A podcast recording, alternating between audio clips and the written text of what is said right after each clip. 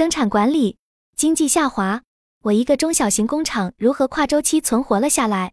一、工厂公司的优势如何挖掘与方法？一、创始人优势。创始人可以是做销售出身，也可以是设计师出身，还可以做技术出身。无论你最初是在哪个岗位，如果要成为创始人，就要发掘及发挥自身的优势，并且使这种优势成为公司核心竞争力。千万不要有认为自己缺什么就补什么的思维，因为企业创始人就是企业天花板。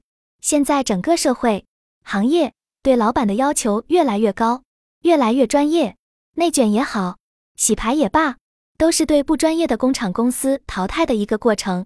二、公司工厂人才优势，公司工厂的人才的优势如何挖掘？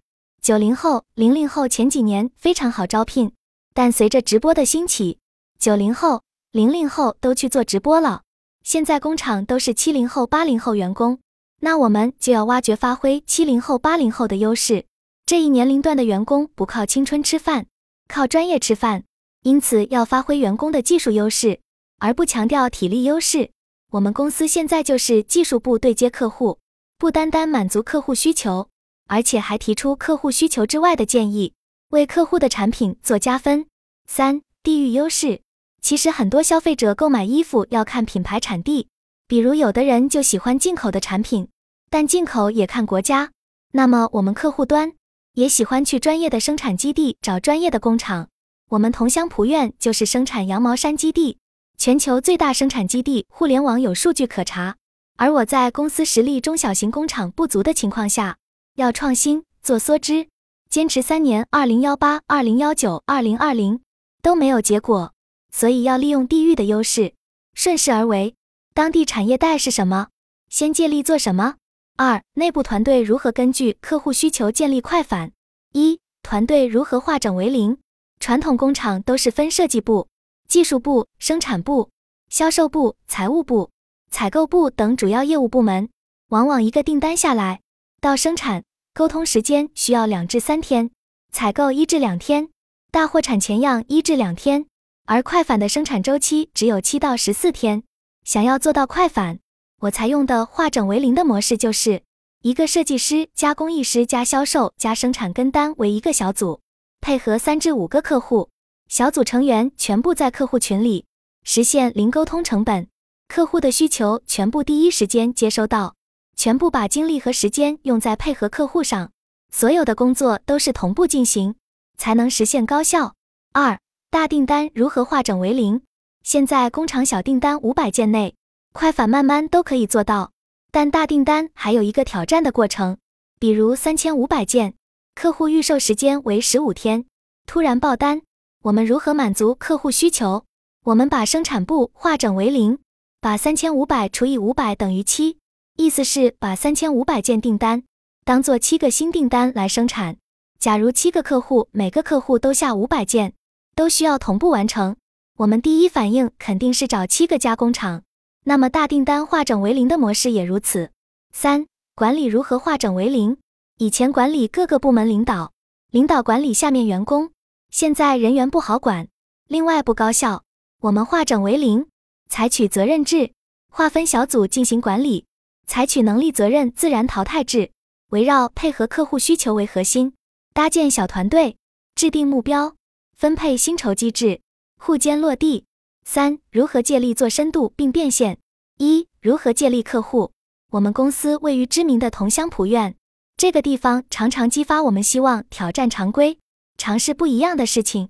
曾经，我们联合广州、杭州一同开发梭织产品，并且还有韩国设计师的参与，产品质量自然是非常好的。但由于桐乡濮院的地理位置，销售并不理想。我们面临的一个主要问题是客户对我们的专业性质疑。尽管我们积极证明自身的专业性，但这个过程可能需要很长的一段时间。例如，二零一八年我们在普院举办了一场不同寻常的梭织订货会。尽管我们的产品质量优良，但结果是失败的。客户们普遍认为普院无法生产优质的梭织产品。在二零八、二零幺九、二零二零三年中。我们在针织上挣的的钱，针织是同乡濮院的强项，全都亏在了梭织上。梭织并不是同乡濮院的强项，原因很明显，那就是我们的地理位置对梭织业务的影响。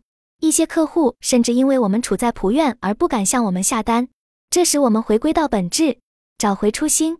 即使我们可以挑战自己，但作为中小型公司，如果实力本身就不强，最好是借力，顺势而为，不要有过大的挑战，以地域为依托。的确，由于地域限制，我们在品质、货期、价格上的优势不明显，这让客户不敢冒风险。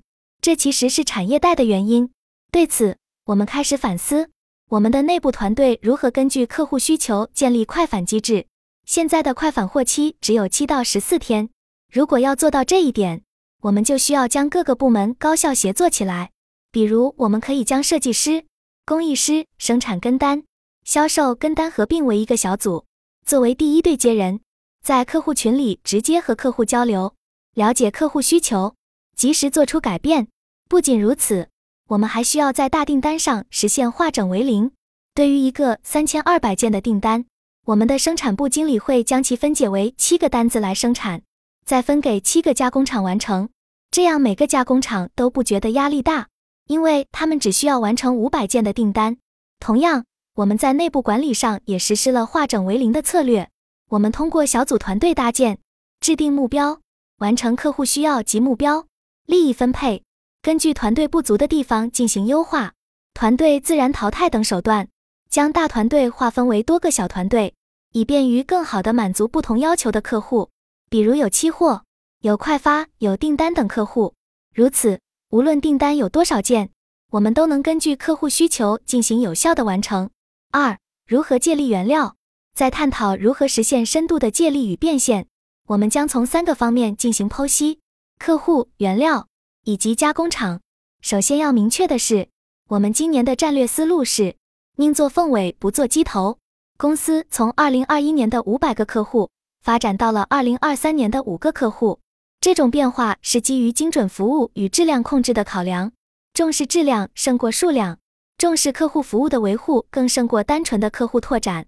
通过减法与聚焦，我们的服务更为贴心，只服务好的客户，而非对所有的客户一视同仁。这像是筛选供应商的反向操作。只有在有余力挑选客户的前提下，才能做到如此。但这并非完全因为现在工厂较少，而是基于对客户性质的深入理解。我们公司第一大客户是思域国内女装第一，年销售额达到四十八个亿。虽然我们是小供应商，但我们是优质的供应商，能提供稳定、高质的服务。不良的客户通常没有量，经常拖欠货款，这种情况对我们的经营极其不利。所以在我们眼中，回款及时的客户才是我们要服务的好客户。即使对于大订单的客户，我们也会权衡利弊，谨慎对待。对此，我们有清晰的原则：第一，回款要稳定；第二，订单也要稳定，不能只是偶尔有单子。我们需要与客户达成默契，让他们理解我们的服务原则，尤其是对于结款方式的约定。只有在结账准时的前提下。我们才能保持良好的合作关系。原料的选择也同样重要。我们不拥有自己的纱线厂，但我们可以通过联合开发来获取优质的原料。要借助客户的力量，保持稳定的原料供应。